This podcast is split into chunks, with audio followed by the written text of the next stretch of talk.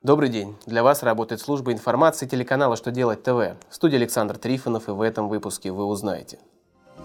Как территориальные органы ФСС должны принимать расчеты по форме 4 ФСС? Должен ли арендатор-должник вносить плату за время, когда по договору ему был ограничен доступ к помещению? Облагается ли НДФЛ выплата семье умершего сотрудника?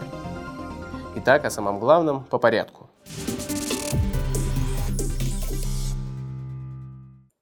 Утвержден новый административный регламент по предоставлению государственной услуги по приему расчета по начисленным и уплаченным страховым взносам на обязательное социальное страхование от несчастных случаев на производстве. Это связано с тем, что новая форма расчета 4 ФСС не содержит сведений о начисленных взносах и расходах на случай временной нетрудоспособности и в связи с материнством. Соответственно, упоминания о таких взносах и расходах из регламента исключены. Также в приложениях приведена контактная информация региональных отделений Фонда социального страхования России, блок схема представления государственной услуги на бумажном носителе и форме электронного документа.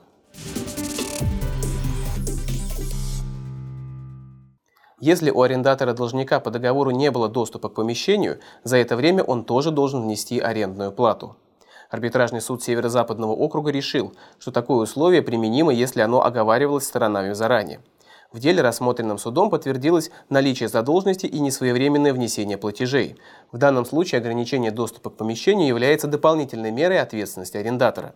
Суд посчитал, что такое ограничение не считается причиной не вносить арендную плату. Помимо этого, до ограничения доступа арендатор не делал ничего, чтобы погасить долг и надлежащим образом исполнить условия договора.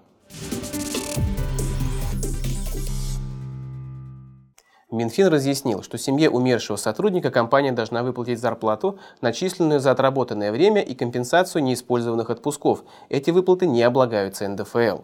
Минфин объяснил свою позицию положениями Налогового кодекса России, согласно которым выплаты в порядке наследования не облагаются НДФЛ.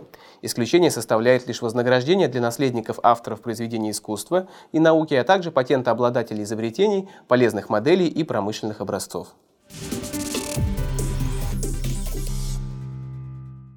На этом у меня вся информация. Я благодарю вас за внимание и до новых встреч.